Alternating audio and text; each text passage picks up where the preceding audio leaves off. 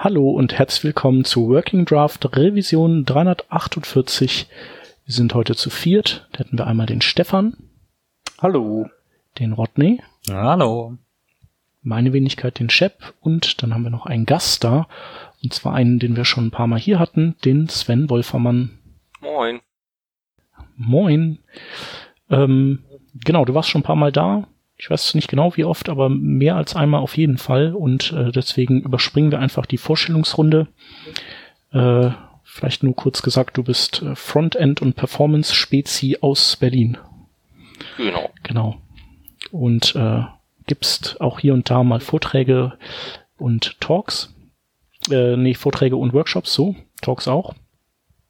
Und ähm, ja, irgendwie letztens äh, unterhielten wir uns auf Twitter und da haben wir beschlossen, ähm, dass du nochmal vorbeischaust und wir über verschiedene Performance-Themen reden. Also einfach mal so ein, so ein Update machen. Was macht man so 2018, um mehr Performance aus seiner Seite rauszuholen? Mhm. Ähm, ja, gibt's, was hat sich da in dem Bereich in letzter Zeit ähm, viel Neues getan oder kann man sagen, ähm, das ist eigentlich immer noch so das, was man von vor zwei, vielleicht vor drei Jahren gemacht hat? Ähm, ich würde sagen, also wenn wir es grob zusammenfassen, sind natürlich viele Sachen immer noch aktuell, die man auch von früher äh, gehört hat oder die, die schon äh, mit Steve Sodas äh, den, den ganzen alten Wieslow-Regeln halt bekannt sind, den einen oder anderen. Äh, von den Dingen sind, glaube ich, die allermeisten auch noch gültig. Da gibt es so einige, die, die, die muss man nochmal überdenken, je nachdem, was man halt mittlerweile so für ein Netzwerkprotokoll und so weiter hat. Aber halt im Großen und Ganzen ist es noch so. Aber ich glaube halt, dass, dass äh, in, in Browsern jetzt viele Dinge eingebaut wurden, die so ein paar Dinge auch leichter machen und die natürlich der Performance und der Ladegeschwindigkeit oder allgemein das Laden halt äh, verbessern an vielen Stellen. Also so Dinge wie Font Display und so fallen mir da ein, also Preload und so. Also kann man schon ein paar Dinge halt machen, die, die, äh, wenn die Browser das unterstützen, dann ähm, auch einiges an, an Geschwindigkeit halt bringen, ja.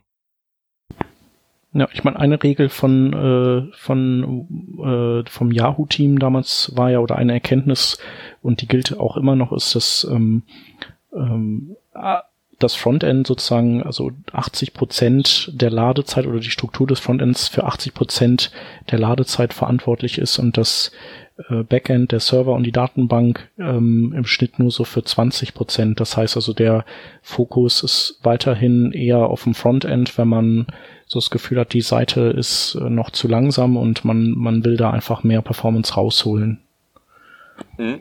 Ja, genau. Also äh, ich glaube, wir haben mittlerweile halt, ähm, je nachdem, wie, wie man die Statistik liest, so im, im Schnitt ähm, über drei Megabyte Seitengröße. Das ist natürlich teilweise richtig viel, gerade halt mobil. Ne, also wer kennt's nicht halt, wenn man zu lange auf irgendwas wartet und eine weiße Seite hat, also das, das mag eigentlich, glaube ich, keiner.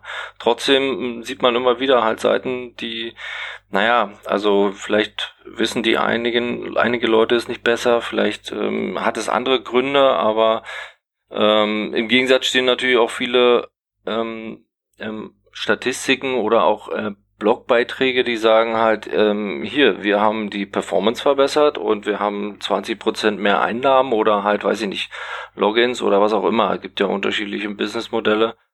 Und ähm, ja, also ich glaube, der eine oder andere hat natürlich auch schon mal so ein bisschen was verbessert an, an der oder der Seite halt und dann auch festgestellt, dass Dinge halt irgendwie besser laufen halt. Und, und da ist im Frontend natürlich viel rauszuholen. Also gerade Bilder und so kann man halt einiges optimieren halt. Ne?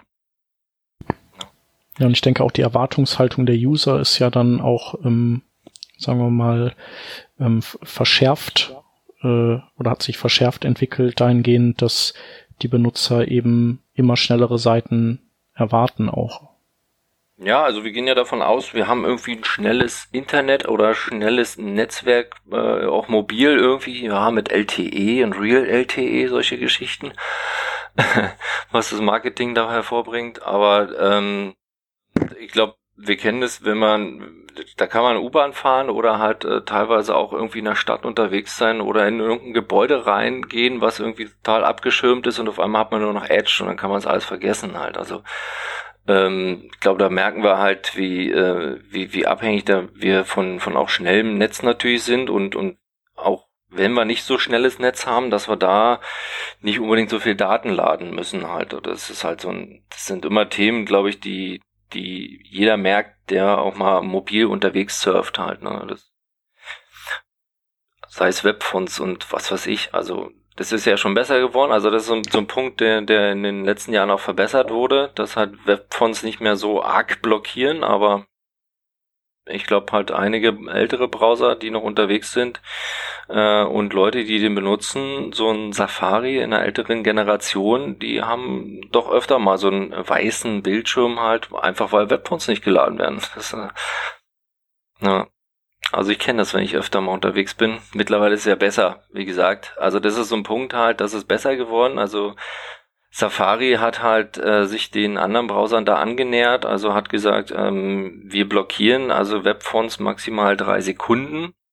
Äh, wenn die dann nicht geladen sind, dann zeigen wir Fallback. Ja. Das ist schon besser geworden.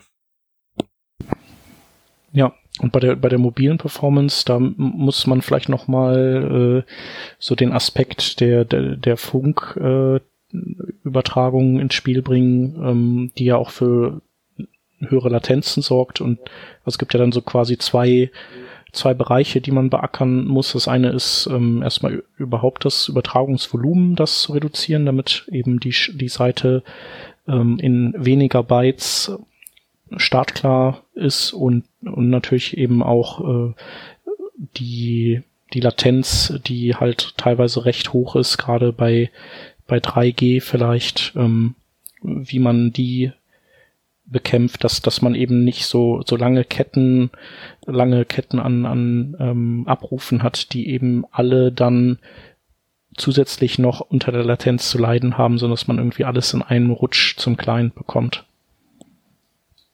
Ja, genau. Also ähm, das umso mehr Requests wir letztlich haben, um äh, ist, tut es natürlich halt bei einer bei einer 3G-Verbindung viel mehr weh, als als wenn wir halt ähm, wenige, ja, vielleicht auch etwas größere, aber weniger Requests sind an der Stelle halt besser. Oder wir können es irgendwie verteilen, ähm, wenn wir irgendwie weltweite äh, Webseiten haben, die über ein CDN halt laufen können halt. Ähm, das hilft an einigen Stellen schon. Aber ähm, also in, in meiner Erfahrung hilft natürlich so ein, so ein CDN schon, aber vielleicht nicht so sehr wie andere Dinge, die man halt machen kann. Also sei es ne, Dinge irgendwie zusammenfassen halt, weniger, weniger Request oder halt natürlich auch schauen, ähm, was, was, was äh, schiebe ich da über ein Ether? Also ist, brauche ich das überhaupt alles? Also sind diese ganzen, weiß ich nicht, sagen wir mal JavaScripte noch in Benutzung? Ist das CSS, was noch irgendwie ähm, ähm, geladen wird? Äh, brauchen wir das? Äh, diese Dinge, da habe ich auch schon äh, bei Kunden ähm, in, in Workshops oder halt irgendwie in, in, in so Schulung auch mal festgestellt, dass ähm, da wird manchmal sich auch kein Kopf drüber gemacht halt. Da wird dann irgendwas eingebaut halt, dann war so ein Optimizely halt, das wird ist gar nicht mehr in Benutzung halt, aber das äh, blockiert teilweise halt ein Rendering um eine Sekunde und dabei wird es gar nicht benutzt, einfach nur weil es äh, geladen wird, gepasst wird halt, äh, führt paar Dinge aus, Operationen, aber tut dann gar nichts. Und ähm, da sind so Dinge, die kann man dann auch mal äh, identifizieren, wenn man ein bisschen genauer hinschaut. Ja, Optimizely ist da ja auch also besonders fies, weil das ja so ein AB-Testing-Tool ist. Mhm. Das soll man dann, soll man auch noch im Head der Seite einbauen, damit, und dann ist es blockierend eingebunden. Und das hat alles nur den Hintergrund, damit eben die Seite vor dem AB-Test, der halt nur clientseitig äh, sozusagen durchgeführt wird, wo die Seite dann clientseitig umgebaut wird, damit die Seite dann nicht erst im Original geladen wird und dann vor den Augen des Benutzers äh, in Richtung des eben zu testenden Falls dann sich umbaut, sondern dass das quasi sofort in dem Moment schon passiert, wenn die Elemente da sind. Ähm, mega ätzend. Mhm. Mhm.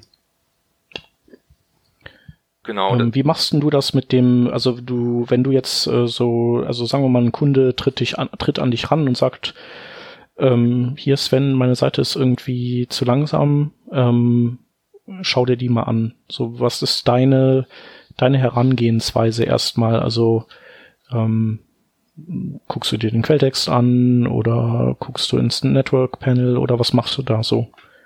Genau, also so, so ziemlich auch die Dinge. Also natürlich ähm, kann man, wenn man den Quellcode betrachtet, schon äh, ab und zu Dinge erkennen, aber halt äh, Network Panel im Browser ist natürlich auch schon die, eine der ersten Anlaufstellen, wo man schaut halt, was wird alles geladen, äh, wie wird geladen, von welchen äh, ja, Third-Party-Hosts vielleicht wird geladen, ähm, was, was, was ist da alles halt und ähm, das ist auch in dem Browser mittlerweile natürlich viel, viel besser geworden. Also Chrome hat da sehr viel investiert halt, nicht nur was das Network Panel betrifft. Die haben ja jetzt seit, weiß ich jetzt gar nicht, ein halbes Jahr, Jahr ungefähr auch dieses Lighthouse integriert ähm, in so einem Audit Panel. Das Lighthouse ähm, Audit macht neben der Performance noch ein bisschen mehr, also testet noch irgendwie Progressive Web App Kompatibilität, Accessibility, SEO, äh, was noch, irgendwas noch. Und ähm, da geben, da geben die äh, Kollegen von Google aber auch schon Hinweise, was was verbessert werden kann, was nicht so optimal ist, was vielleicht auch schon gut ist und wo noch, wo noch ähm, Dinge gemacht werden können. Also das, äh, die Dinge, die jetzt auch vom ähm, vom PageSpeed Insights halt dann auch so ein bisschen rübergeschwappt und übernommen wurden. Aber ähm, wenn es dann im Prinzip ein bisschen mehr ins Detail gehen soll oder äh, ja, ich, ich sag mal halt vielleicht auch ähm, dann unter realen Bedingungen halt, äh, kann man es mittlerweile zwar auch im Browser simulieren, aber ähm, eigentlich ist the one and only Tool ja webpages.org, wo man halt online ähm, mal ein Domain überprüfen kann, dann vielleicht auch äh, auf einem richtigen mobilen Device halt mit einer gedrosselten Geschwindigkeit und da kann man dann halt schon ein bisschen, bisschen, ja, bisschen genauer ablesen, vielleicht halt ein paar Dinge halt ähm, auch dann äh, äh, gibt's Möglichkeiten, dass man da halt vielleicht auch ein Video erstellt von oder halt man hat diese diese Ansicht, dass da mehrere Screenshots gemacht werden, halt ähm, die wie die Seite lädt, also ne, ähm, da kann man dann halt schon sehr gut analysieren, was vielleicht nicht so optimal ist. Es sind sind auch Dinge, die jetzt äh, in, in Chrome mittlerweile auch so verfügbar ist, sind, also ähm, dann auch so reingewandert sind, so Features von WebPages.org. Was nicht verwunderlich ist, weil ähm, Kollegen, die Webpatches.org da betreiben, äh, erfunden haben, sage ich mal, sind ja auch bei Google angestellt und betreuen auch diesen diesen Part der der Analyse und ähm, DevTools dort. Ne? Aber da kann man halt wirklich mal ein bisschen genauer auch, ähm, ich finde es teilweise auch, wenn man denn den Kunden dann halt so, so, ein Video vielleicht präsentiert, halt wie die Seite lädt. Ne? Also wenn man selber einen Browser halt da öffnet, dann kann man das zwar halt auch vielleicht ein bisschen nachvollziehen halt so, so man, wenn man genau hinschaut, aber auch mal so die Pause machen oder so ein bisschen vor zurück, vielleicht auch in einer, in einer, in einer Slow-Mo-Variante, das ist immer schon ganz, ganz äh, sehr eindrucksvoll auch für Kunden dann halt zu sehen halt, okay, also bis vier Sekunden sieht der User draußen halt nur eine weiße Seite und dann so, hm, also manchmal so ein Aha-Effekt und da oder man hat halt vielleicht den Vergleich nach dem Motto, also ja, wir wissen ja, wir sind jetzt vielleicht nicht so äh, die schnellsten, aber wie sind wir denn im Vergleich zu? Das kann man halt mit äh, einigen Tools halt auch machen, also mit Webpages.org auch. Kann man halt auch ähm, verschiedene ähm, ja, Tests miteinander vergleichen, also nicht nur vielleicht auch mit einem mit einem Mitbewerber, sondern auch mit, äh, wir haben äh, vor der Optimierung mal so einen Testlauf gemacht und haben jetzt nach der Optimierung. Das ist dann halt auch immer ganz, ganz schön zu präsentieren, halt zu sagen, guck mal hier, oben ist halt äh, die alte Version äh, und äh, im unteren ist halt die neue Version, die gegeneinander verglichen. Was hat das gebracht? Also was haben wir gemacht und was hat das wirklich gebracht halt? Das kann man ja manchmal nicht so, ne, man, man ruft die Seite auf und ähm, denkt vielleicht, ja, war es jetzt schneller oder war es nicht schneller? Hat es jetzt was gebracht oder nicht? Und wenn man halt so ein bisschen isolierte Testcases hat, dann ist das immer ganz von Vorteil und wenn man die dann quasi ähm, nebeneinander darstellen kann und dementsprechend präsentieren kann, das, das wirkt dann auch. Also da ähm, sind die Kunden dann auch begeistert meist. Ja. Ähm, was mir dazu einfällt, ist, dass ähm, diese Tools ja manchmal ähm, oder man hat ja manchmal Probleme mit solchen Tools ähm, zu beziffern, was man selber verbockt hat an Performance und was durch Third Party kommt.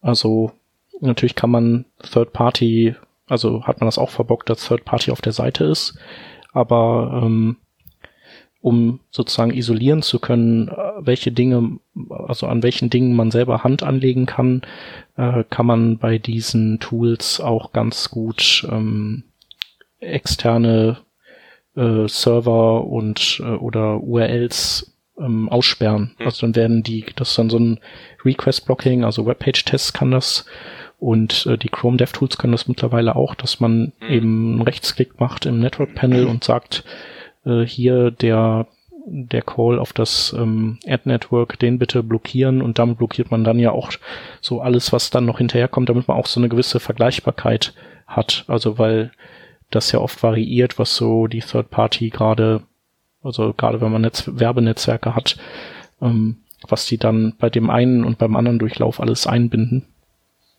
Mhm. Ähm, genau. Das wollte ich nur noch mal loswerden, dass das auch möglich ist.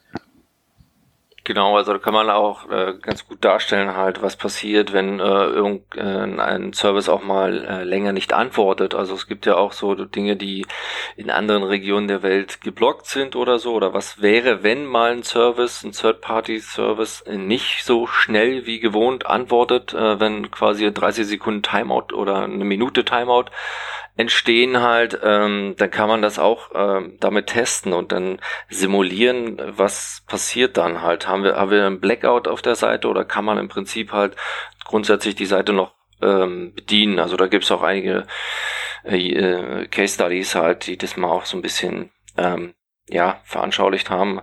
Äh, ich für meinen äh, Teil hatte ich jetzt noch nicht eine Seite, wo das mal so akut war, aber man kann es äh, durchaus gut testen, was passiert, wenn. Das hatte ich auch schon mal, ja. Das, äh, mittlerweile halt äh, in den Tools sehr gut gelöst, ja. Hm. Mhm. Und was sind dann so die, also was ist so, würdest du sagen, immer noch so die Hauptdinge, die schief laufen? Also du hattest ja eben die, mhm. so diese Beispiele mit Optimizely gebracht, also dass da ähm, irgendwann vielleicht von der von der Analyseabteilung oder der Marktforschung oder was weiß ich eben äh, irgendwelche Testtools eingehängt werden, die eine, eine gewisse Zeit lang benutzt werden und dann eben äh, dann äh, brach liegen ähm, und die halt dann auch obendrein noch äh, vielleicht ziemlich ungünstig eingebunden werden, nämlich äh, nicht asynchron. Genau. Dann äh, was gibt's noch? Ja, also das das das ist äh, häufig dass ich feststelle, ähm, ja, klingt manchmal doof, aber es ist häufig, dass wenn Leute irgendwie so eine äh, gekauften Themes äh, irgendwie einsetzen, die so 100 Dinge abdecken, ne, irgendwie so WordPress-Theme, äh, damit können die theoretisch alles bauen halt, aber die brauchen irgendwie ja vielleicht nur ein Viertel, aber setzen es trotzdem dann ein und, und, und nutzen dann das auch irgendwie komplett, also sprich, da ist alles eingebunden, was theoretisch möglich ist, aber die Dinge werden gar nicht gebraucht, also das, das sind dann so einfache einfache, äh, so, so Quick Wins halt, ähm, um identifizieren halt, äh, werden halt diese und diese Teile überhaupt benutzt oder, oder ähm, äh, sind die äh, sind die irgendwie nur drin, weil irgendwann am Anfang des Projekts das mal so war, aber jetzt wird das gar nicht benutzt oder so. Äh, Dinge, die im Prinzip ähm, überflüssig sind. Diese Dinge, die bringen eigentlich echt immer viel. Also um festzustellen halt, ähm, sind alles, alle, alle Tools, alle, alle Features äh, überhaupt in Benutzung. Ähm, ja, dann sind natürlich halt Bilder, das ist immer so ein, so, ein, so ein Thema halt, werden Bilder irgendwie richtig eingesetzt, sprich also responsive Images halt ähm, in, in, in, in einer gewissen Art und Weise halt äh, richtig optimal ist halt auch nicht immer äh, möglich. Das wissen wir, glaube ich, alle aus Projekten halt, aber na, werden die überhaupt verwendet, responsive Images, dass ich für ein kleines Gerät halt ähm, ein kleineres Bild liefere oder halt ähm, sowieso sind die richtig komprimiert, also äh, sind die in der Auslieferung halt nicht zu groß, sind da nicht Metadaten noch drin von irgendwelchen Photoshop-Geschichten. Ich habe letztens auch so einen Tweet ge gesehen, dass einer irgendwie 21 Megabyte drin hatte und da war dann wohl, ja, ja, ähm, die ganze äh, äh, Photoshop-Historie und weiß nicht was in Metadaten irgendwie gespeichert, keine Ahnung. Also ähm, da kann man auch schnell was gewinnen halt. Das sieht man dann, wenn man da ein paar Bilder mal optimiert halt, ähm, dann gewinnt man schon ein paar Sekunden teilweise halt, je, nach, je nachdem, wie viele Bilder eingesetzt werden. Ja, ansonsten halt, ähm, also ich sehe, also das, das Thema Request sehe ich halt auch immer wieder, also auch wenn, wenn glaube ich, das so ein, so ein Thema ist, was, was durchaus bekannt sein sollte und überall dran steht halt, versuchen halt äh, Dateien zu bündeln, also äh, unnötige Requests zu, ver, äh, äh, zu vermeiden halt, ähm, da Dateien zusammenzufassen halt, ne? Das hat man ja schon kurz angesprochen. Das ist immer so ein Thema, was man, was man dann vielleicht sieht. Ähm, das ist ja heutzutage, sage ich mal, mit den Tools, die wir so nutzen, auch durchaus sehr schnell gelöst, solche Dinge, also Dateien zusammenfassen halt. Ja, und ähm, ich glaube, an und, und von, von da an geht's dann meistens auch schon mehr ins Detail. Also dass man halt, ähm, ja, jetzt haben wir irgendwie alles zusammengebündelt und wir haben das optimiert und diese Sachen halt und jetzt dann geht's so ein bisschen um die Ladestrategie, also um die Reihenfolge, wie wird überhaupt was geladen. Also das sind dann so die nächsten Themen, äh, würde ich jetzt sagen, wo man dann hinschaut halt. Also da sei es, da kommen Stichpunkte wie äh, Critical Path, also Critical CSS oder solche Dinge ähm, dann ins Gespräch halt, wie kann man halt das Laden von Assets allgemein halt verbessern, dass es für den User ähm, vielleicht gar nicht so so äh, auffällt, so dramatisch ist, so sichtbar ist im, im, im weitesten Sinne halt. Äh, Lazy Im Prinzip do. quasi äh, Taschenspielertricks einfach äh, quasi äh, umsortieren, äh, so dass sich die Seite schneller anfühlt, obwohl sie streng genommen, wenn man jetzt so in ihrer Gesamtheit die Ladezeit misst, sich nicht verändert. Aber eben die Dinge, an denen man interessiert ist, zu Beginn auch als erstes kommen und nicht irgendwie mittendrin mhm. oder als letztes. Ne? Genau, das ist ja, wo auch äh, Google jetzt ein großes Augenmerk drauf legt, äh, so dass halt äh, da diese diese Kennzahlen der, der, der gefühlten Geschwindigkeit ähm, viel mehr in den Vordergrund treten lassen, dass viel mehr darauf geachtet wird, halt, ähm, dass dem User so schnell wie möglich schon eine benutzbare Seite halt angezeigt wird und äh, unter Umständen dann halt Dinge, die noch gebraucht werden, dann nachgeladen werden. Also das ist definitiv halt, ähm, da wird es auch mehr hingehen. Also umso mehr Leute sich quasi ähm, damit beschäftigen und äh, an, an so Google Tools stoßen, sage ich jetzt mal, ähm, umso mehr sind ja auch die Themen im, im Fokus und, und da wird halt geschaut, also sei es der Page Speed Index, wo, wo halt ähm, so eine imaginäre 100 irgendwie erreicht werden will, halt. Ähm, wo ich halt auch immer sage, naja, das ist halt irgendwie eine Zahl. Also ich kann 10 Megabyte laden und äh, krieg auch eine 100, aber die Seite ist trotzdem nicht unbedingt sehr performant halt. Ne? Ähm, aber die Dinge, äh, die, die wecken dann auch mal auf. Ne? Also die, ähm, das wird dann plakativer, dass halt auch dann irgendwie Geschäftsführer sagen, ja, aber ja, wir müssen doch die, müssen doch an die 100 ran oder wir müssen halt sehen, dass wir ähm, das irgendwie plakativ verbessert haben halt und da, da tragen halt diese Tools von Google, also, also Lighthouse und so weiter auch bei, ne? Die haben ja dann auch so äh, Zahlen und da kann man halt leichter ablesen, ja, habe ich jetzt, bin ich jetzt von der 43 auf die 60, oh, das ist ja dann schon eine Verbesserung. Das sind natürlich halt Dinge, die dann helfen, ähm, und dann äh, da, da kriegen natürlich hoffentlich Leute dann eher noch ein Gefühl davon, okay, halt, ähm, was müssen wir, müssen wir tun und wie kommen wir dahin und ähm, das hilft dann schon, ja.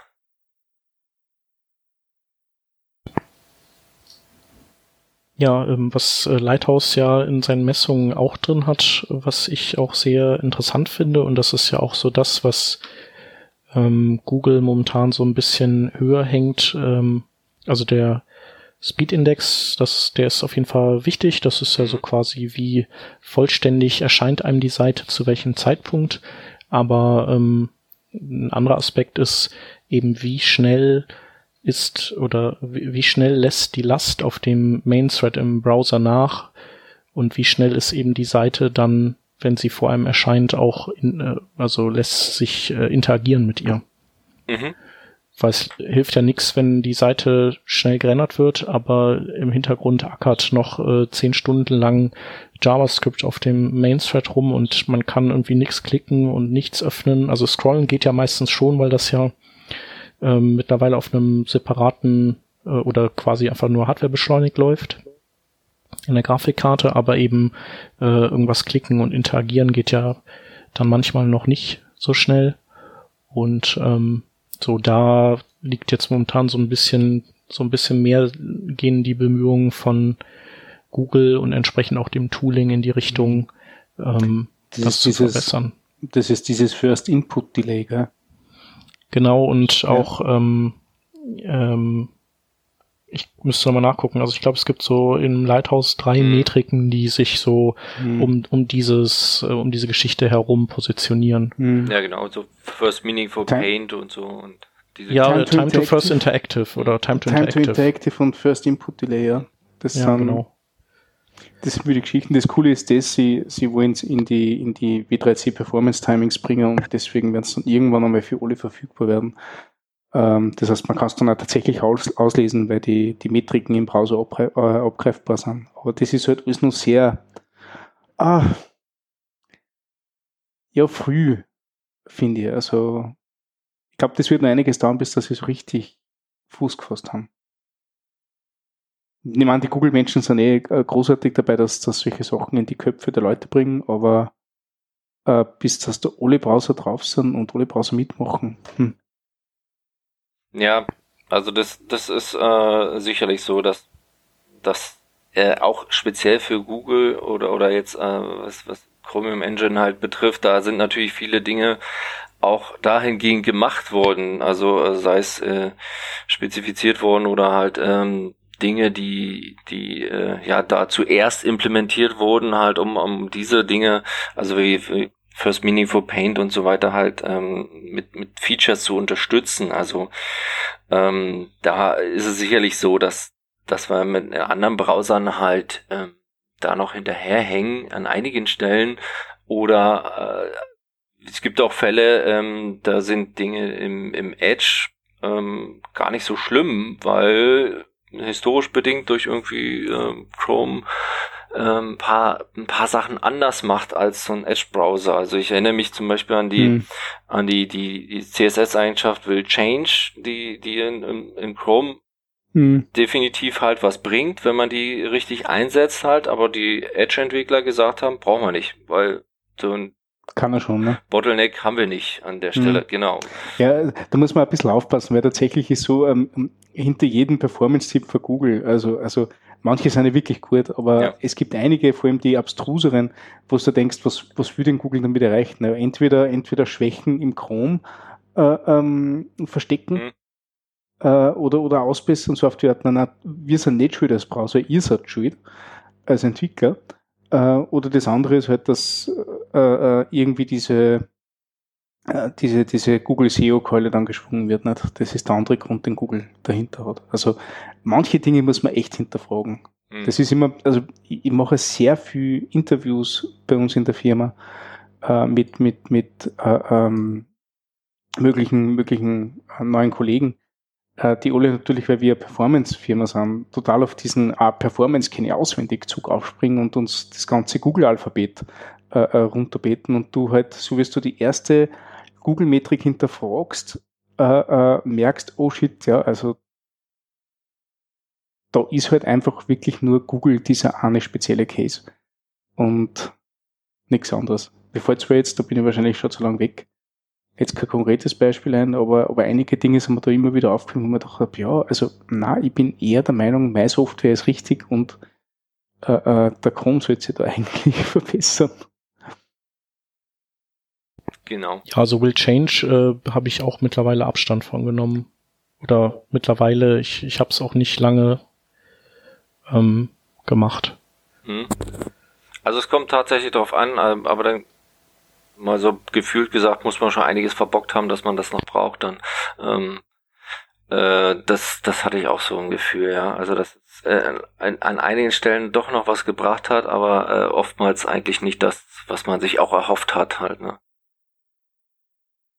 Hm. Aber ich habe, also was auf jeden Fall, was was wirklich gut und und auch in, mittlerweile jetzt auch in, in Firefox und so weiter ähm, verfügbar ist, sind ja so Dinge wie äh, dieses Link-Attribut äh, rel preload halt, dass man halt ähm, schon mal sagen kann, ähm, du Browser, ich weiß, du wirst es noch rausfinden, aber ich habe hier eine, eine Schriftdatei, die lad bitte mal vorab, dann hast du die schon da und stellst nicht später erst fest, sondern ähm, kannst dann die schon mal äh, parsen oder halt Dinge damit anfangen. Also das sind Dinge, die, die, die finde ich richtig gut und da kann man teilweise auch richtig gut was rausholen. Also das habe ich jetzt auch festgestellt. Also gerade Schriften preloaden oder ähm, sei es Bilder, wo man sagt, also man hat irgendwie ein ähm, so, so, so eine Art Hero-Image oder irgendwas, halt ein Bild, was im, im ersten Viewport halt schon da sein, äh, sichtbar sein soll, die Dinge dann halt vorausladen halt das, äh, das ist echt eine, eine gute Neuerung halt, mit der man auch noch ein bisschen was auch in der gefühlten Geschwindigkeit halt machen kann. Also, ja. Finde ich mittlerweile richtig gut. Habt ihr das schon irgendwo im Einsatz? Also. Dieses Preload? Hm? Ach so. Ja, ich wollte gerade sagen, dass ich Preloads selbst Wenig. nicht im Einsatz habe. Das Ding ist, unsere, unsere Applikation sind eher nicht nicht weiß, so was ich runterladen ästhetisch soll. anspruchsvoll, dass man da großartige ähm, Dinge Stefan und der Rodney reden gerade durcheinander. Ich, äh, wahrscheinlich hören die sich gerade nicht. Nein, ich keine gewusst, dass der Rodney hat. Ich lade hier mal Unglaublich. Wer? Ah, sorry. Lad mal neu. Hallo? Ladet Na. mal beide neu. Ah, Rodney, ja, jetzt hör. Rodney, sag was. Bin ich noch drauf? Du bist noch drauf. Ich, ich bin auch noch gemacht. drauf. Alles gut. Äh, ich kann kurz einwerfen in der Pause, ich benutze das und äh, finde das auch ganz toll. Und ähm, genau, ich mache das eben für die kritischen Ressourcen, also die den mhm. Critical Path ausmachen, ähm, die ich ähm, sofort, also möglichst schnell haben will. Das sind natürlich Fonts. Ähm, bei CSS mache ich das nicht, da, äh, da inline ich einfach einen Teil und den Rest mhm. lade ich dann asynchron nach. Aber das ist und ja eben, ja. Genau, aber das ist ja bei CSS auch theoretisch der ähm, richtigere Weg und äh, mit den Tools, die da jetzt auch die Filament Group äh, entwickelt haben zu diesem Thema, ähm, die nutzen jetzt ja auch Preload, sollst du ja quasi auch dafür hm. nutzen. Ne? Genau, habe ich auch gemacht. Ähm, war auch alles super, hm. nur hat sich der Firefox bei mir immer aufgehangen. Ah. Und äh, das war lag an diesem, also im Prinzip geht das äh, geht das ja so: Du machst link rel preload und dann dieses CSS-File mhm. und dann hast du so einen onload ähm, äh, Händler, der dann dafür sorgt, dass ähm, da, dann machst du halt auch this.rel, da das ersetzt du dann, also ersetzt du das Preload dann durch Stylesheet mhm. und dann hast du ein link rel Stylesheet mit dieser Ressource. Also es mhm. ist eigentlich ganz clever gemacht. Erst wird das gepreloadet, ohne irgendwas zu blockieren und wenn es dann da ist, dann wandelt sich das eben in das, die Stylesheet-Einbindung. Und das wäre auch alles super gewesen, wenn eben nicht Firefox ähm, ganz übel irgendwie damit zu kämpfen gehabt hätte, was aber eventuell mittlerweile schon gar nicht mehr der Fall ist. Also ich habe es dann eben geändert und mich dann nicht nochmal damit befasst. Ja, das also das würde ich jetzt, also ich habe, ich nutze den Firefox im Nightly. Ähm, ich hätte jetzt nicht festgestellt, dass da noch Probleme bestehen halt, aber kann durchaus sein, dass halt äh, in, in dem aktuellen Bild da vielleicht das noch nicht so optimal ist halt. Ähm, aber also für CSS, was so kritisch ist, würde ich jetzt mal sagen, ja, da muss man sicherlich schauen, ähm, welche Strategie nimmt man da. Aber gerade für, für, für Fonts, Schriften oder auch teilweise für JavaScript, das man vielleicht auch ähm, irgendwie braucht, kann man das halt auf jeden Fall super nutzen. Weil ähm, wenn der Browser das nicht unterstützt, dann würde ja erstmal nichts passieren. Also dann würde das ganz normale Ladeverhalten halt stattfinden. Der Browser findet irgendwann heraus, ich muss nochmal Fonts nach, also laden und dann macht er das. Ähm, das ist also auch, was man halt direkt nutzen kann. Also es ist nicht so ein Für und Wider halt an, an der Stelle, so, ah, das können wir noch nicht, weil IE kann das nicht oder so, sondern das ist halt so, ein, so, so eine Art Progressive Enhancement. Also wenn wir halt die Möglichkeit haben, für die Browser, die es schon unterstützen, dann können wir es ja auch nutzen. Die Älteren haben leider das Nachsehen, aber so ist es ja oftmals. Hm. Ja, Genau, also bei, bei Fonts hatte ich das halt also äh, äh, extrem gespürt, dass es da halt wirklich was bringt, halt, weil ähm, gerade also diese diese Metrik hier fürs Meaningful Paint, glaube ich, ähm, auch Webfonts mit mit einbezieht. Also ab, ab wann sind Webfonts geladen halt und naja, umso später, umso höher und so schlechter ist dieser Wert sozusagen und das kann man halt damit schon ein bisschen verbessern halt. So. Ja. Äh, ich Rodney wär, ist back. Ich bin. Na, Rodney ist hier, ich höre Rodney. Ja. Ich höre mich auch. genau, äh, ich wollte vorher eigentlich anfügen, dass äh, ich Preloads äh, explizit selbst nicht nutze, es aber ein Webpack-Plugin äh, gibt, was das äh, injectet. Das habe ich dummerweise okay. aber immer noch auf der müsste ich mir mal angucken Liste. Mhm. Bei dem und, Server, und den das checkt, was bitte zu preloaden ist. Das checkt, was zu preloaden ist oder naja, einfach nur Bundle. Also Webpack weiß ja, welche äh, Dateien es generiert, welche Chunks und mhm. äh, der schreibt dir dann, wenn ich das hier richtig sehe, ähm, einfach das, was asynchron geladen wird, also Async Bundles, als äh, Preload in, ins okay. Dokument. Mhm. Also Respektive Prefetch. Genau, ten mhm. tendenziell lädt er da alles vor. So. Genau. Also. Genau, und da vielleicht noch zur Erklärung, äh, wir hatten ja eben darüber gesprochen, dass es ja cool ist, wenn man alle Ressourcen bundelt zu einer Datei, aber im Falle von Web-Apps, äh, die mit Webpack kompiliert werden, äh, hat sich das dahingehend geändert, dass eben man sagt, Webpack äh, weiß, also in Kombination zum Beispiel mit dem React Router oder View Router, ähm, an, in, auf welchem quasi Bildschirm welche Ressourcen benötigt werden. Und ähm, darum bundelt man da eben nicht alles zusammen, sondern ähm, schickt dem Client immer häppchenweise dann sozusagen das, was der aktuelle Screen gerade an Skripten benötigt. Und in dem Kontext da hängt sich dann wahrscheinlich dieses Plugin rein, mhm. was du gerade erwähnt hattest, Rodney, und, ähm, und nutzt sozusagen die Leerlaufzeit des Browsers, um da schon mal ein bisschen was vorzuladen. Genau. Genau, also das, das ist der Weg, da, da gehen wir jetzt wieder weg von dem Bundling halt, weil wir haben irgendwie alles in, in ein Megabyte große JavaScript-Bundles gepackt, was natürlich auch nicht der Optimalfall ist halt. Ähm, und ähm, mit Webpack kann man da jetzt schon ein paar Dinge ganz gut machen, was das Code Splitting wieder betrifft. Lazy Loading ist ja mittlerweile auch Standard drin, sondern halt dann identifizieren kann halt, welche Dinge halt wie schon gesagt, vorgeladen werden oder welche auch dann später nachgeladen werden. Welche ich zu einer bestimmten Route brauche, ähm, das ist mittlerweile halt dann auch schon ganz gut gelöst. Also das stimmt. Mhm. Ja. Ich hab, ich bin sowieso nicht mehr der Meinung, dass man alles blind bündeln sollte, dass man, das man vorgelegt bekommt. Also ich erinnere mich da nur an Seiten, wo halt dann 300k CSS und 700k JavaScript übertragen werden, aber auf der Seite selbst nicht der Bruchteil davon gebraucht wird.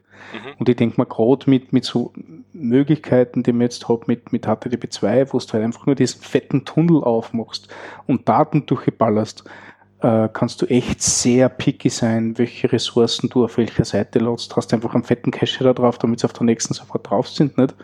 Cache immutable und so und du lieferst nur die Sachen, die tatsächlich braucht für die eine Page. Ich äh, habe die letzten Wochen damit verbracht, äh, die Web-App, die wir hier bauen, äh, mit einem Server zu versehen. Also mit einem neuen Server für eine neue Infrastruktur. Ich habe das gerade vor mir. Also die, die App vollständig geladen in 16 Requests, 215 Kilobyte transferred äh, Load in 1,43 Sekunden. Ey, cool. Das ist aber die komplette App, also ähm, da wird. Und das ist on Load, ne? Man, du ist das Ding fertig. Du wirst zwar noch jetzt so Sachen nachladen wie, was weiß ich, äh, Markdown-Parser, je nachdem, auf welche Route du gehst. Aber äh, im Wesentlichen hast du erstmal alles. Äh, da wollte ich gerade noch zwei Sachen zu sagen. Auf dieser Liste, die ich hier pflege, also meine interne, meine geheime To-Do, Rodney's Hidden Agenda heißt das Ding. Take over the world. Ist, äh, ist ein weiterer Punkt, ne? View Loader, ach Quatsch, nicht View Loader, sondern äh, View CLI äh, in der neuen Version. Mhm. Äh, ich glaube drei. Äh, ist jetzt gerade kürzlich äh, ein neues Update gekommen, neuer Release Candidate, der äh, zwei Varianten der App ausspuckt. Also wo Webpack so konfiguriert wird, dass es zwei Versionen ausspuckt. Einmal die Standard äh, nach ES5 äh, kompilierte Variante und einmal äh, nach, also ohne äh, transpilieren, respektive mit minimalem mhm. Transpilieren. Da bin ich auch mal schwer gespannt, äh, was, was das mhm. bedeutet, wie viel weniger äh, Mumpitz JavaScript da verpackt wird, was ein moderner Chrome, ein moderner Firefox gar nicht mehr brauchen. Mhm. Ja, das sind, das sind ja auch die Dinge halt, ähm, da kann man ja gleich noch mit irgendwelchen Browserlist-Geschichten äh, und Presenv, wie heißt die Preset-Env-Geschichten äh, halt, der, der dann nur noch das bundelt, was du überhaupt supportest an Browsern, also das, was der Auto-Prefixer halt auch für CSS macht, kannst du dann ja da auch mit einbinden halt. Genau so machen wir ähm, das. Ja, genau. Ähm, das, das kannst du ja mit NPM, kannst du es auch so hinbiegen, ähm, mit deinem anderen Tools, aber das stimmt schon. Also diese Geschichten halt, ähm, wir nutzen bald halt die ES6-Modules auch im Browser und laden dann halt diese Geschichten dort äh, jeweils in kleinen Einzelteilen, also wirklich unser Modul, weil mittlerweile wir schreiben ja meistens schon halt für die Projekte irgendwie so in Modulen. Und die loaden, die loaden, ja, die laden wir dann halt äh, direkt halt als, als Script-Type-Module auf der Seite und ähm, dann können wir halt das auch gleichzeitig noch einbinden als ähm, Fallback-Bundle mit so No-Module-Geschichte halt. Ähm, da kann ich auch mal noch mal einen Link an, anhängen. Das hat Jack Archibald auch schon mal geschrieben, beschrieben, wie es geht oder auch andere äh, Dinge. Das aber habe ich letztens auch gesehen, da hatte dann Paul Irish geschrieben, dass es jetzt ähm, im Chrome noch nicht so optimal passt, als wenn man halt ein komplettes Bundle halt hat, weil ne, Standard ist, glaube ich noch, dass viele halt so das zusammenbandeln oder so ein bisschen größere Bundles rüberschieben, die dann gepasst werden. Also das ist wohl noch, naja, wir sprechen ja immer für Mikrosekunden irgendwas, das wohl noch performanter im Moment, als wenn du wirklich die kleinen Bundles äh, auch über HTTP2 rüberschiebst oder so. Also was die, das Parsing und, und so weiter betrifft. Aber du, vielleicht Du sagtest das gerade, ne? HTTP 2. Wir haben vorher in der äh, Vorbesprechung schon, schon kurz davon äh, gesprochen. Mhm. Wie intensiv wird das denn äh, tatsächlich zwischenzeitlich genutzt? Ähm, also ich frage ja. deshalb, weil ich hier in einem, in einem äh, Kontext bin, wo ich eine äh, Serverinfrastruktur oder Cloud-Environment äh, habe, wo man mir äh, sagt, jo, so HTTP 2, äh, schwierig, schwierig. Also mit anderen Worten, äh, gibt's hier erstmal nicht die nächsten zehn Jahre. Ja, also so ähnliche äh, äh, Statements höre ich auch hin und wieder. Also wenn man das nicht irgendwie äh, im modernen Environment hat, ähm, dann ist es, glaube ich, schwierig. Also höre ich zumindest auch häufiger. Also ich habe jetzt selber auch ähm, kein Projekt, was, was komplett auf HTTP2 setzt, aber ähm, ja, also da muss man halt auch, auch aufpassen, halt ähm, man, einfach sozusagen halt den Server umstellen mit der alten Seite bringt jetzt nicht auch unbedingt halt die Vorteile. Da muss man halt schon hm Ne? Da, da weiß ja Stefan auch ein bisschen, ein bisschen besser Bescheid. Also ich habe jetzt gerade hab nachgeschaut, dass wir, wir sind jetzt gerade bei, bei äh, einer Adoption Rate von 27 Prozent. Ah. Äh, ja. Was eh schon einiges ist, kann, kann sicher noch mehr sein. Aber es ist halt, also, naja, also HTTP 2, gerade was du sagst, wenn, wenn du das Ding aufmachst nicht, und du hast alarme Seiten, wahrscheinlich wird's schneller werden. Äh, wenn du eine hochoptimierte Seite hast, wo du wirklich genau wie du gesagt hast, zuerst äh, äh, ähm, Ressourcen priorisierst, den, den, den Dokumentverlauf als, als äh, ähm, Laderegel äh, ähm, Beschreibung nutzt, nicht? dann kann es durchaus sein, dass du da, da mit, mit einer falschen Serverkonfiguration und einer, einer, einer primitiven HTTP2 Client-Implementierung das Ding sogar langsamer wird. Einfach weil HTTP2 nicht, Tunnel auf, Sachen raus nicht und kein Mensch kümmert sich darum, wo die herkommen und wo die braucht werden. Und da sind wir noch gar nicht. Also wenn wir sagen, HTTP2 ist von 27 Prozent aller Seiten äh, angenommen, dann heißt es, die haben einmal den fetten Tunnelauftrat. Das heißt nicht, dass die schon alle äh, äh, optimieren äh, äh, auf welche Ressourcen priorisiere ich jetzt. Mhm. Ähm, priorisiere meine kritischen Ressourcen zuerst, lege alle Bilder danach hin. Also das, was quasi der, die, äh, alleine die Reihenfolge im HTML-Dokument und ein bisschen Browsermagie äh, die er abgenommen hat in der Vergangenheit. Das kannst du alles, alles vergessen, wenn der Server nicht sauber konfiguriert ist. Und da sind wir noch, noch lang nicht. Also, dass wir mal überlegen, was wir am Server alles einstellen könnten oder, oder machen könnten, dass wir optimiert Dinge ausliefern, ähm, das ist, das ist Wunschdenken. Ich wüsste gar nicht, wie das bei der, bei der aktuellen äh, ähm, Liga der, der populären Server funktionieren würde. Also ich, ich weiß, wie es beim Caddy-Server geht, aber der Caddy-Server ist ja Pipifax, nicht? Nginx, Apache und die ganzen Cloud-Technologien, die machen nur den Tunnel auf. Wann überhaupt? Mhm.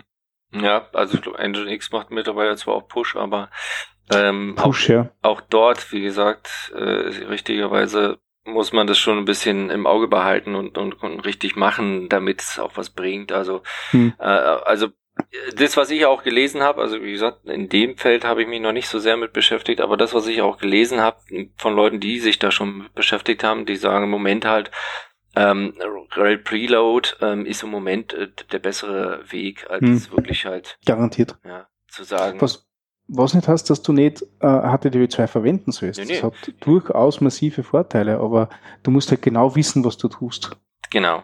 Und ich glaube, da sind wir halt, wie schon, wie, wie die Zahl ja sagt, 27 Prozent auch noch am Anfang. Die Leute, mhm. die sich wirklich damit beschäftigt haben, äh, die, die, die wissen vielleicht schon, was sie damit machen können, aber äh, ansonsten sind alle auch, äh, entweder die können noch gar nicht damit spielen, ne, so wie der Rodney, ja.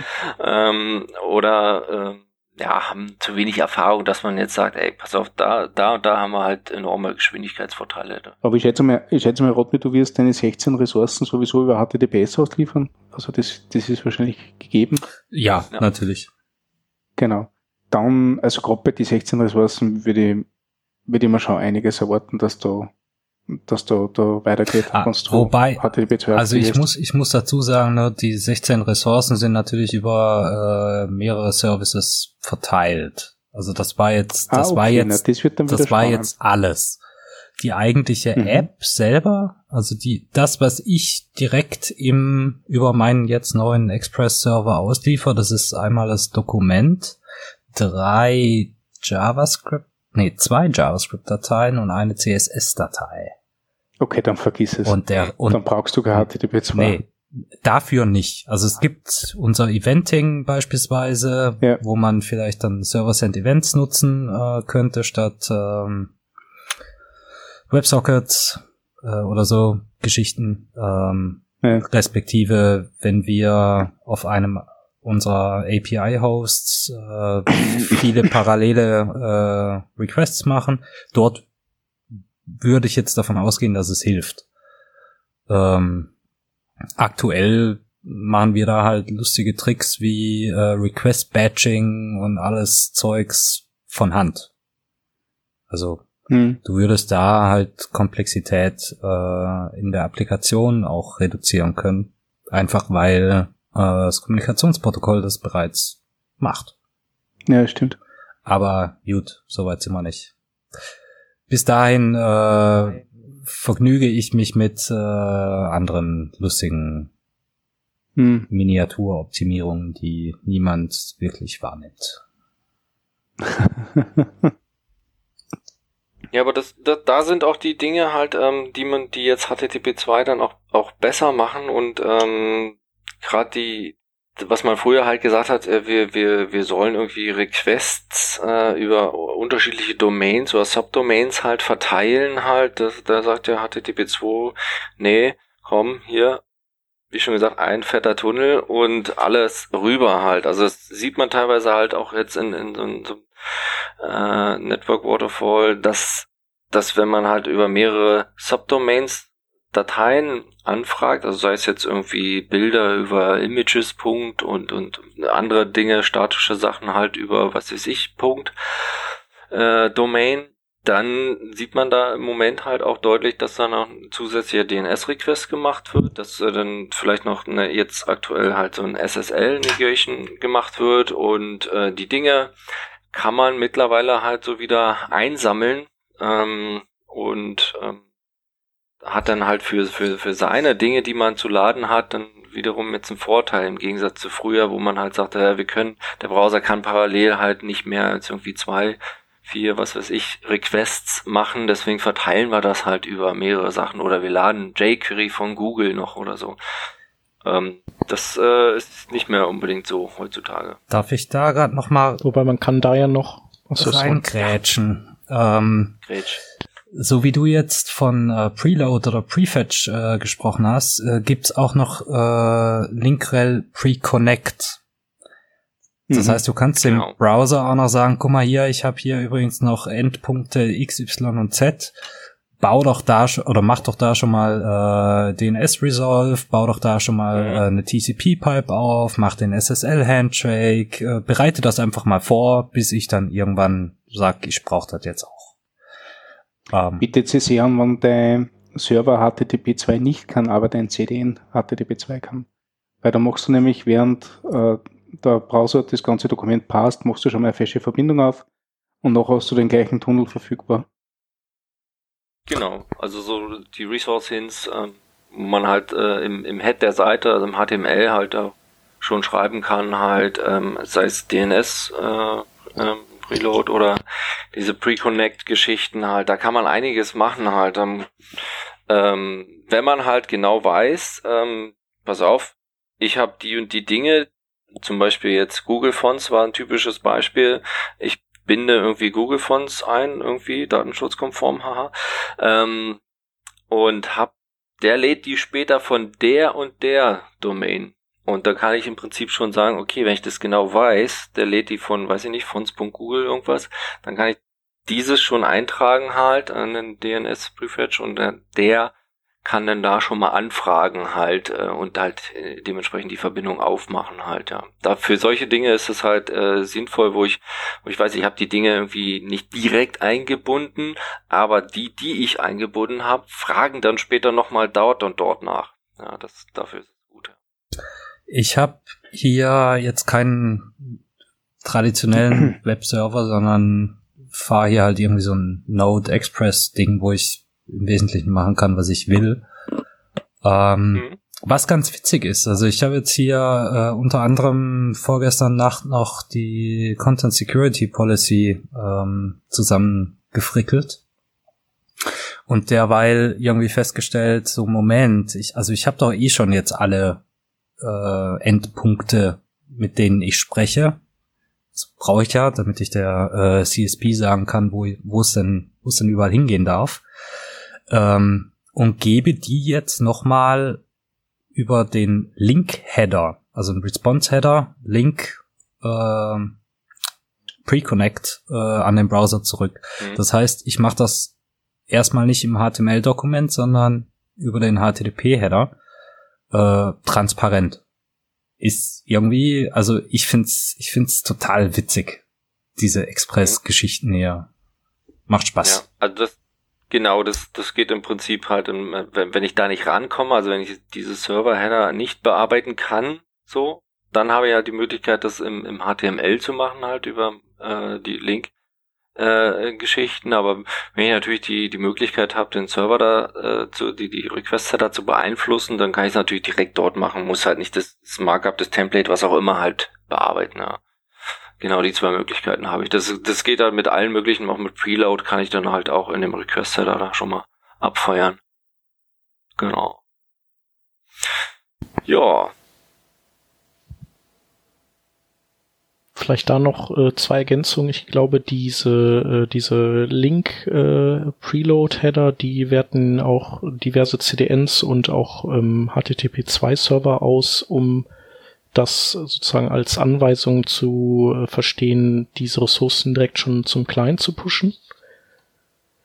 Und ähm, wir können noch einen Talk verlinken von der JSConf EU, von dem Patrick Hamann, ähm, der hat mhm. nämlich passend zum Thema To Push or Not to Push mhm. den Vortrag gehalten. Und der ist ja jetzt auch kein Unbekannter im Performance-Bereich und genau, das wollte ich eigentlich noch da in den Raum werfen.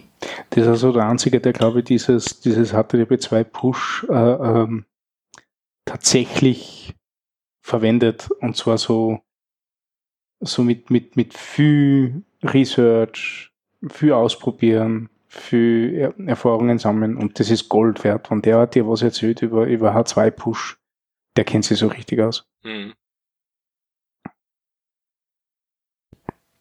Genau, bezüglich Fonts habe ich auch noch hier so zwei Dinge und zwar äh, momentan äh, so äh, schwappt das so ein bisschen durch die Performance-Szene. Ähm, es gibt ja Critical CSS, das ist ähm, im Prinzip wird da wird da ja dann äh, ein jetzt neuerdings mit Puppeteer einen Chrome-Browser ähm, gestartet und der rendert die aktuelle Seite und sagt dann und extrahiert dann im Prinzip alles CSS, was in einen definierten Viewport-Bereich, der sozusagen der initiale Viewport-Bereich ist, äh, extrahiert dieses CSS und gibt dir das und sagt so hier das CSS, das kannst du mal schön inline in deiner Seite dann hast du keinen Request dafür und trotzdem ist das alles, was du brauchst, um above the fold den Bereich ähm, zu rendern komplett und fehlerfrei und dann kannst du den Rest ähm, asynchron nachladen.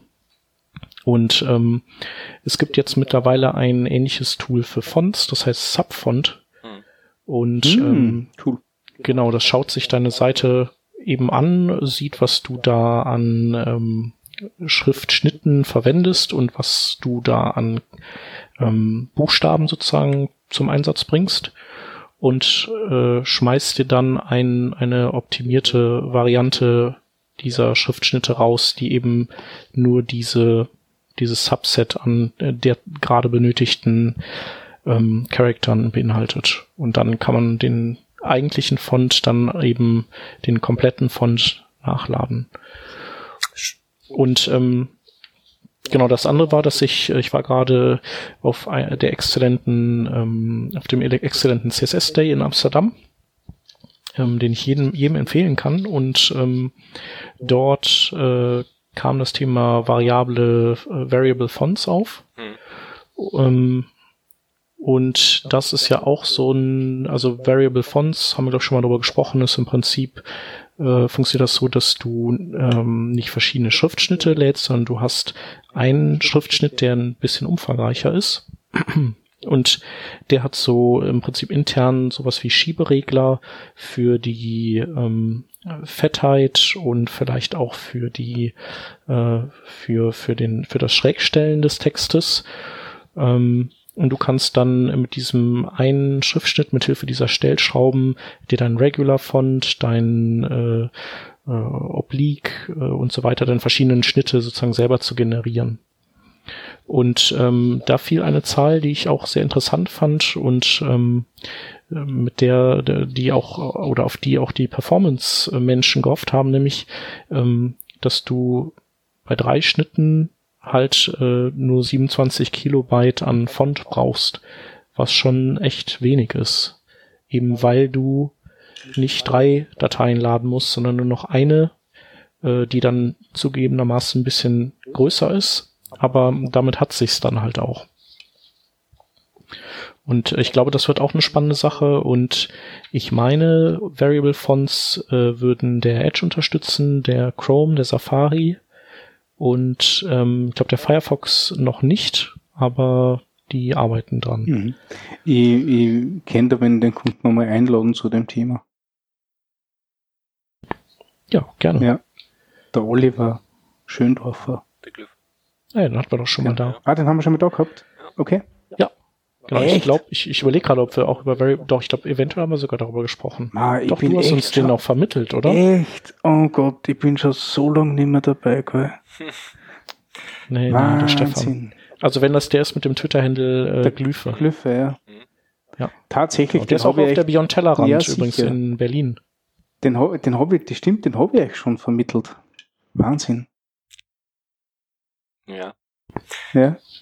Nee, mit, mit, den Sub, cool. mit dem Subfont-Tool habe ich auch mal einen, äh, einen guten Vormittag verbracht, ähm, er mal so die ganzen Python-Tools dort installiert waren. Das war äh, tatsächlich, naja, wer so Dinge kennt, äh, ja mal schnell installieren halt. npm install war halt in, in, an der Stelle nicht ganz so simpel halt, weil darunter oder als Vorbedingung halt so Python-Tools äh, installiert werden mussten. Da muss ich ja noch ein Python-Update machen und weiß ich nicht was. Und aber als es mal lief dann, äh, so wie es sollte, ähm, da ist es schon echt cool. Also das muss man schon sagen, das ist echt ein Tool, was, also ich habe es ähm, bei einem kleineren Projekt, äh, wo es eigentlich genau passt, halt ausprobiert.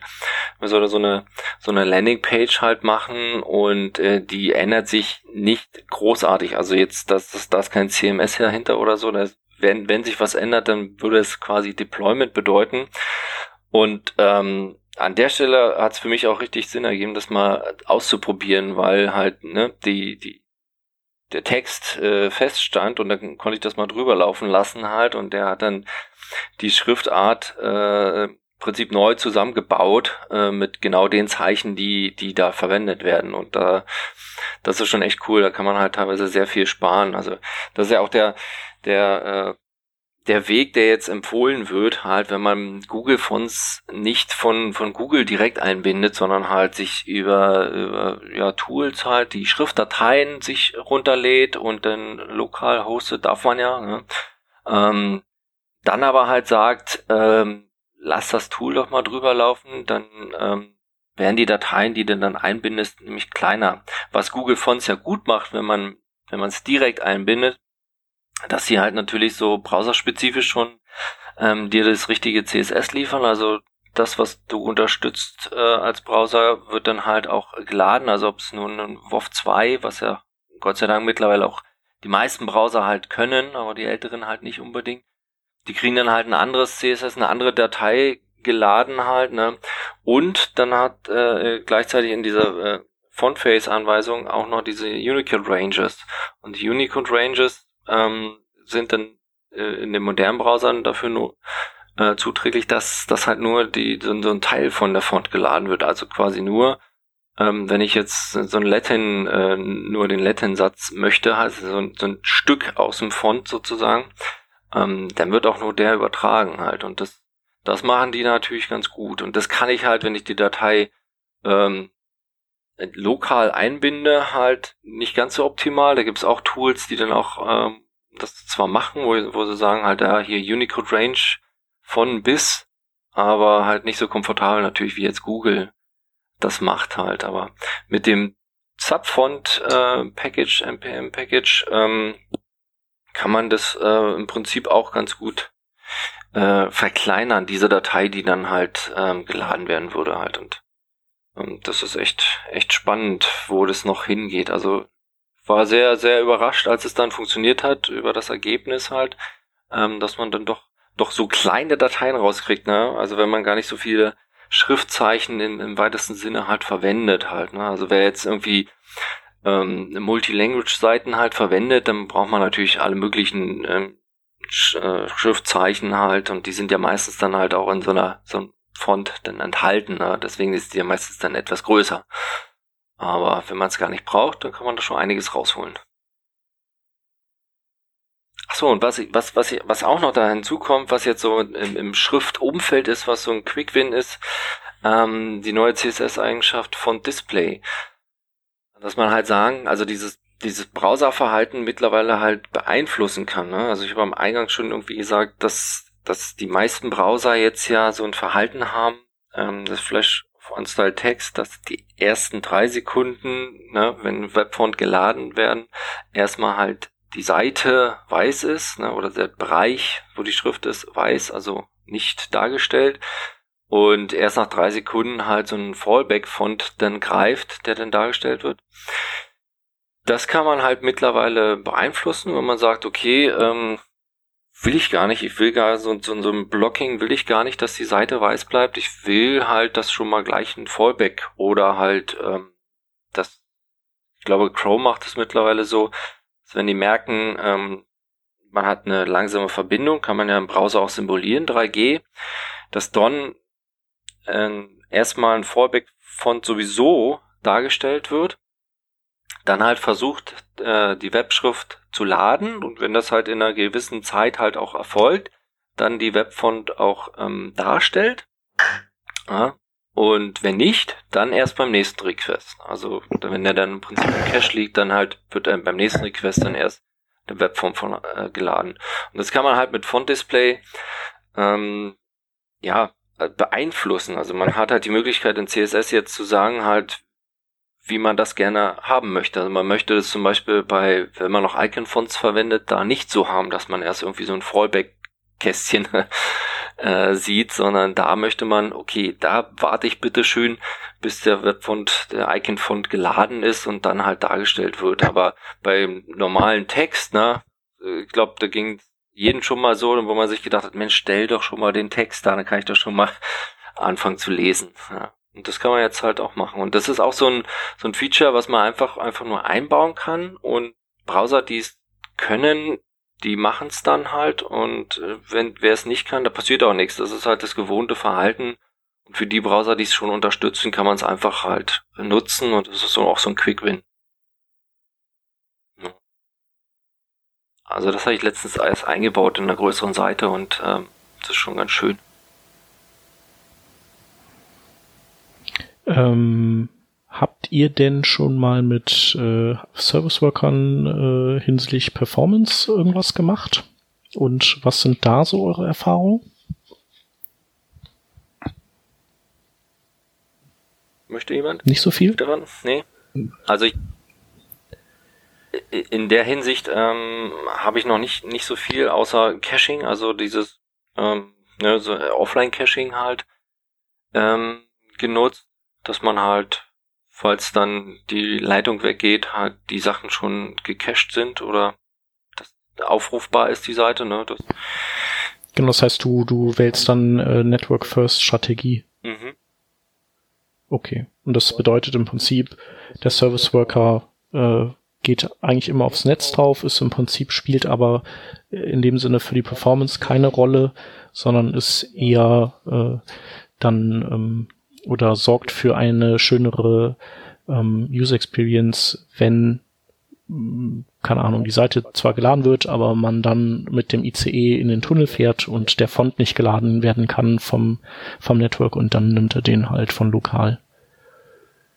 So in der Art. Genau, also man kann ja halt viel mehr machen, aber das habe ich selber ähm, auch noch nicht ähm, gemacht oder auch noch nicht mit rumgespielt. Also man kann ja halt alle Requests beeinflussen. Man könnte auch sagen, halt irgendwie, ich finde heraus, wie, wie schnell deine Verbindung ist. Da gibt's ja mittlerweile auch für, für Chrome halt so ein paar Protokolle. Da wäre ich zwar auch vorsichtig halt, aber auch, da könnte ich auch sagen, okay, dann ähm, lad halt nicht hier das hochauflösende Bild, dann lad halt das etwas ja schmalere, kleinere, besser ähm, höher komprimierte oder oder nicht so schöne Bild halt. Ähm, das kann man ja alles über einen Service Worker könnte man diese Dinge abfeuern halt. Ähm, glaube ich, muss man aber auch ein bisschen mitspielen und, und ausprobieren und, und erstmal ein bisschen Erfahrung sammeln. Wie gut funktioniert das wirklich? Bringt es was oder so? Ähm, kann ich jetzt auch noch nicht äh, aus Erfahrung sprechen. Was da aber halt, ähm, was ich aber auch äh, interessant finde, das hatte ich jetzt auch ähm, ein bisschen äh, in der Recherche. Es gibt ja ähm, so so ein Header, den man setzen kann, so ein Safe Data Header der beziehungsweise der halt vom, über Chrome halt gesetzt werden kann. Dass man sagt, ich möchte halt, äh, als ich als Nutzer möchte halt Daten sparen im weitesten Sinne. Also ich möchte halt, dass nicht so viel äh, Daten übertragen werden. Und darauf kann man dann reagieren. Also man kann halt sagen, oh, wenn dieser Header gesetzt ist, dann machen wir eben nicht dieses hochauflösende äh, High-DPI-Bild oder wir laden eben gar keine Webfonts halt, sondern äh, ne, der User möchte halt nicht so viele Daten und ähm, da kann man reagieren. Das finde ich halt recht spannend. Da, da würde ich auch gerne noch ein bisschen mehr mitmachen. Das ist eine schöne Sache. Also das ist ja immer so ein Thema, ja, finden wir raus, wie, wie, wie bewegt sich der User? Ist er im schnellen Netz, im langsamen Netz? Das ist halt wirklich nicht so simpel, wie man sich das erst immer mal vorstellt. Und äh, da finde ich, sollte man lieber halt mehr in den Browser einbauen, um zu sagen halt, ähm, ich möchte halt nicht so viele Daten laden oder so. Oder sei es, sei es nur, wenn ich im Urlaub halt sage, okay, bin im Urlaub, Roaming, vielleicht kostet mich das in dem Fall was, möchte ich halt, dass nicht so viele Daten übertragen werden. Und wenn dann halt die Seite äh, darauf reagiert, die App darauf reagiert, dann, ähm, dann wäre es doch schön. Ja. ja. Also ich kann äh, von Service Worker Seite aus vielleicht noch äh, vielleicht beitragen, ähm, dass ich äh, sehr Googles Workbox empfehlen kann, mhm. so als äh, Library oder als Baukastensystem für Service Worker. Ähm, das ist wirklich fantastisch, damit zu arbeiten. Ähm, und ähm, ja, was ich halt ähm, präferiere, ist eben auch, äh, also ähm, so wie du äh, eben, also man, man, muss halt so ein bisschen aufpassen, dass man nicht das gleiche Problem kriegt wie mit App Cache, dass man ähm, eben nur noch sich aus dem Cache bedient und dann veraltete Ressourcen hat oder sowas. Und ähm, darum mag ich mich auch gerne so, so ähnlich wie du absichern, äh, dass ich eben sage, in der Regel Network First, äh, nur vielleicht bei den Fonts zum Beispiel, da kann man durchaus Cache First machen. Und das äh, ist auch in Workbox relativ einfach, dass man äh, mhm. über so reguläre Ausdrücke sagt, äh, die und die Ressourcen mit der Strategie bedienen und die und die Ressourcen mit einer anderen. Und dann gibt es zum Beispiel auch noch sowas wie Stale while Revalidate, das ist dann so ein Nix. Das heißt also, ähm, wenn ich die Ressource schon gecached habe, dann wird die äh, gecachte Version ähm, an den Client gegeben oder zum Rendern benutzt und gleichzeitig läuft aber ein Request auf die äh, um die zu aktualisieren. Und wenn wenn es eben keine gecachte Version gibt, dann äh, dann ist es im mhm. Prinzip wie ein Netzwerk-Request. Was ich auch empfehlen kann, für, wenn man mal starten möchte mit Service Workern und wirklich nur so seine, sein, also einfach nur mal das Ding aktivieren, installieren und nachher vielleicht Code ändern möchte, die PWA-Bilder äh, Service Worker sind ziemlich gut. Äh, die verfolgen auch einige Strategien für die gesamte Seite dann, aber immerhin. Äh, und ähm, so, so eben Cache First, Network First oder mit, mit Delay und so weiter. Und ich habe da einfach mir mal so meinen mein Liebsten äh, äh, runtergeladen und funktioniert tadellos. Und nur ein paar kleine Änderungen gemacht. Das ist, wenn man nicht durch die ganze Spec will, sondern vielleicht nur ein bisschen Verhalten ändern, reicht es völlig. Genau, also zum Starten super. Ich habe halt äh, auch tatsächlich da mir, mir Sachen rausgefischt, ähm, aber dann, äh, ja, irgendwann hatte ich eben diesen Bedarf, nicht eine Gesamtstrategie für, mhm. für alle Ressourcen zu haben und dann, dann fängt es halt an, so ein bisschen fummelig zu werden. Ja, du meinst das ja immer dann gleich ernst, ne? Ja, ja, ja.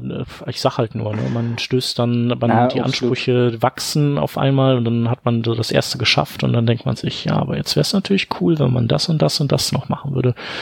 Und, Na, absolut. Ja. Ich habe das Workbox nicht gekannt, aber das schaut echt gut aus. Das ist super. Da gibt's auch Galt-Plugins und äh, alles Mögliche. Also Galt-Plugins, die dann oder oder ähm, Webpack auch, wo du, wo der im Prinzip dann weiß, was du äh, an Ressourcen zusammenkompilierst, die du vorcachen möchtest und so. Ähm, und eben dieser, dieser freie Baukasten dann für im Service Worker. Das heißt, du hängst einfach quasi die Library von denen ein, die kann auch, die liegt dann auch weiter noch im CDN von Google also muss nicht, aber kann. Und äh, das ist sozusagen die erste Amtshandlung in deinem Service Worker Skript und danach steht dir halt die, dieser ganze Baukasten zur Verfügung. Ja, das wären noch so die Sachen, die ich, die ich hier so auf meiner Liste hatte. So was sich, was es so an neuen Dingen gibt, die man performancemäßig machen kann. Und ich glaube, sonst haben wir eigentlich alles irgendwie gehabt. Ähm, vielleicht noch die Frage, ob ihr so Monitoring-Tools nutzt wie Speedcurve oder ähm, Dynatrace. oder Dynatrace. Aber habt ihr da auch was für äh, normal äh, 0815 Menschen wie uns? Ähm, ja, die Free Trial Version. okay. Na, das Ding ist, dass wir werden sehr schnell sehr teuer. Das ist das Problem. Wir sind aber auch auf den gesamten Stack aus. Deswegen, also wenn es um Frontend Performance geht und, und, und das bisschen Server Delivery, was, was so, so Otto normal so nutzt, ähm, ist das vielleicht sogar Overkill. Nur ist halt unser, unser Real User Agent der beste. Das RAM Monitoring. Ja. Mhm. Also das haben, also wir sind halt auch eine von den wenigen, die Speed Index und Visually Complete am Client messen können. Und das ist halt schon ganz nett. Mhm. Nee, also ich nutze auch Speed Curve. Das ist echt, also muss halt auch sagen, das ist schön visualisiert. Also das äh, macht halt Spaß. Da kann man sich schön auch ähm, durchhangeln halt. Ähm, ansonsten Monitoring weiß gar nicht, also es gibt ja noch mehrere Tools, die das machen. Es gibt auch Open Source Tools, Sitespeed.io oder so. Ähm, kann man auch nutzen, halt, wenn man es selber aufsetzt und macht und betreut. Das äh, läuft auch ganz gut. Ähm, aber so ein, ich sag mal so, Plug and Play ist natürlich schon ähm, Speed Curve, das echt super. Ja, also an Anguck-Empfehlung, wer es noch nicht sich angeschaut hat. Ja, sind auch sehr viele, da sind da sehr viele hingegangen. Also Steve Solas ist da, äh, Timmy Everts, also einige, die da aus der Performance-Ecke, die quasi an dem Tool jetzt mitarbeiten, an, dann an auch aus dem Tool heraus jetzt Dinge halt dann ähm, an Webpage-Tests verbessern und so. Also Zumindest äh, in, in neuerer Zeit. Also das glaube ich schon ganz gut. Da passiert was. Jo. Mhm. Ich glaube, dann haben wir, haben wir alles erschlagen, oder? Nein, alles nicht, aber ähm, ich glaube, wer, wer, wer da, genau, wer da, wer da tiefer einsteigen will, der, der findet auch an, an vielen anderen Ecken und Nischen halt noch Dinge, die man so optimieren kann. Äh, da gibt's ja auch äh, in allen breiten Bereichen halt äh, Tutorials und auch äh, ja, also wie gesagt, Bilder, das, das haben wir heute gar nicht, war ja letztens Tobi, der ist ja eher so der Experte. Ähm, da kann man auch teilweise sehr, sehr viel machen. Also sei es mit WebP oder noch die JPEG, äh, ein anderes Tool für die JPEG-Umwandlung und so weiter. Ähm, das ist nochmal so. Hier übrigens der Edge-Browser, die arbeiten doch jetzt an WebP-Unterstützung. Genau. Ja, habe ich auch gelesen, mhm. genau. Bin gespannt. Ja, vielleicht, oh. vielleicht nimmt das ja dann nochmal ein bisschen mehr Fahrt auf. Also bisher war ja nur so Chrome-only, war ein bisschen, hm, okay. Ja. Ja. Oder es äh, bleibt äh, so quasi direkt noch auf der Strecke, weil die ja auch ähm, High Efficiency Image Format äh, Support implementieren. Also das, was jetzt Safari mhm. auch hat und ähm, also vielleicht überholt äh, Hive dann WebP sozusagen äh, von rechts und also und WebP ist dann schon abgemeldet, bevor es überhaupt ähm, richtig breit zum Einsatz kommt. Ja, also das ist tatsächlich, also da passiert auf jeden Fall einiges. Das ist auch schön zu sehen, dass dass es da ähm, ja, dass auch was passiert. Man hat ja gedacht, man ist ja jetzt muss halt sehen, dass man irgendwie die die Images irgendwie nur crasht und dann aber es geht ja scheinbar dann noch, doch noch weiter und noch, noch kleinere Dateien draus zu quetschen mit, mit also ohne, ohne sichtbaren Verlust halt der Qualität. Nee, aber ähm, tatsächlich gibt's halt in alle möglichen Bereichen, also auch, äh, wie gesagt, auch was die, die, die Optimierung betrifft, äh, gibt's ja unterschiedliche Ansätze halt, wie schon gesagt. Also man kann halt an einigen Stellen oder äh, man, man, man geht vielleicht auch erst die, die, die low-hanging fruits, wie man so schön sagt, an und wo man leicht was verändern kann. Also er hat auch in, in einem so einem, so Audit, da war so ein, so ein Image-Slider auf der Startseite eingebunden. Da waren Logos.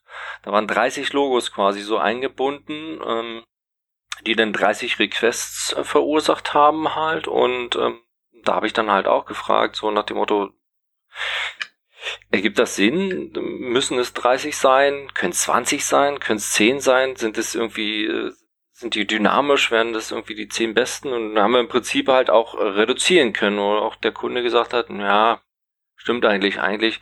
Wir haben ja auch, äh, man kann es ja dann auch irgendwie monitoren und äh, noch Analyse fahren halt. Wird es überhaupt geklickt, gesehen halt so? Karussell ist ja eh immer so ein Thema. Und ja, da haben wir einfach mal auch die Hälfte an Logos rausgeschmissen, sind dann die Hälfte der Requests weniger, also auch wieder vielleicht eine Sekunde je nach Netz äh, gewonnen. Und das sind da nicht mal, dass man sagt halt, ja, wir müssen irgendwie ähm, quasi die Dateien optimieren oder das oder das machen, sondern einfach in dem Fall auch Content. Dann mal ein bisschen schauen halt, nutze ich noch alles, brauche ich alles, kann ich was reduzieren. Das sind auch manchmal Dinge, wo man was gewinnen kann. An der Stelle vielleicht noch äh, dann noch die andere Möglichkeit, äh, Bilder zu lazy loaden und das dann aber auch äh, anständig zu machen und äh, den Intersection Observer zu benutzen dafür. Plus Polyfill. Plus Polyfill, genau, dann in den, also der wird aber schon relativ gut unterstützt. Also Safari ich glaube, es ist tatsächlich, genau, Safari ist es noch, der es nicht kann. Ähm, da muss man dann irgendwie noch, sagen wir mal, ein bisschen äh, Layout-Trashing erzeugend, äh, das mit Get Client, Bounding Rects und so ein Zeugs auslesen, wo man gerade ist. Aber ähm, dafür läuft es halt in den ganzen anderen Browsern sehr ressourcenschonend. Ja, genau. Also das sind, also das ist ja wie gesagt das Thema. Also wir, wir haben mittlerweile halt auch so viele äh, Möglichkeiten, halt, wir können viele Dinge ansetzen, auch wenn es nicht halt in allen Browsern vielleicht äh, flächendeckend gut funktioniert, ähm, kann man durchaus vieles machen, halt, um die Performance zu steigern. Ja. ja. Also. Genau, und wenn dann noch äh, ja, und wenn trotzdem noch Fragen äh, offen sind, dann äh, können die Leute ja äh, dich auch anhauen äh, oder mal bei einem Vortrag von dir vorbeischauen oder gar einem Workshop und äh, und äh, uns können sie genauso anhauen und auch gerne bei uns kommentieren auf unserer Webseite. Genau, genau oder äh, und damit würde ich jetzt mal kurz noch einen Link hier äh, reinschmeißen. Die Leute, die den CSS Day veranstaltet haben in mhm. Amsterdam, die machen dieses Jahr zum ersten Mal eine Konferenz, die sich um Performance dreht. Also es gab ja äh, früher die Velocity Conference, die ja. auch äh, hin und wieder in Amsterdam getagt hat, wenn sie nicht in Barcelona war. Hm. Aber die gibt's ja nicht mehr. Die hat sich ja quasi mit der FluentConf, die früher nur für JavaScript war, verschmolzen. Ähm, und ja, da ist sozusagen ein Vakuum entstanden, in das diese Konferenz jetzt tritt. Das ist die Performance Now. Und äh, die sind, glaube ich, jetzt noch in der Early Bird Phase und die ist am 8. und 9.11. Und ähm, das Lineup sieht echt ziemlich, ziemlich äh, derbe aus.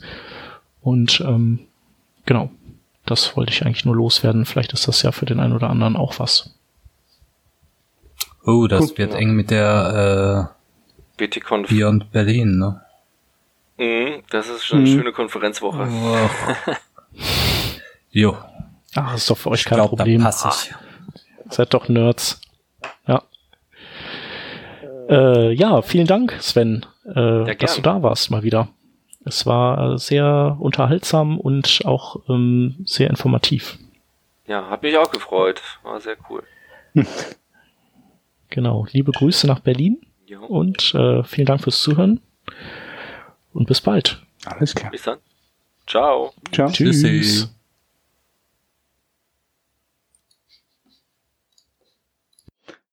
So,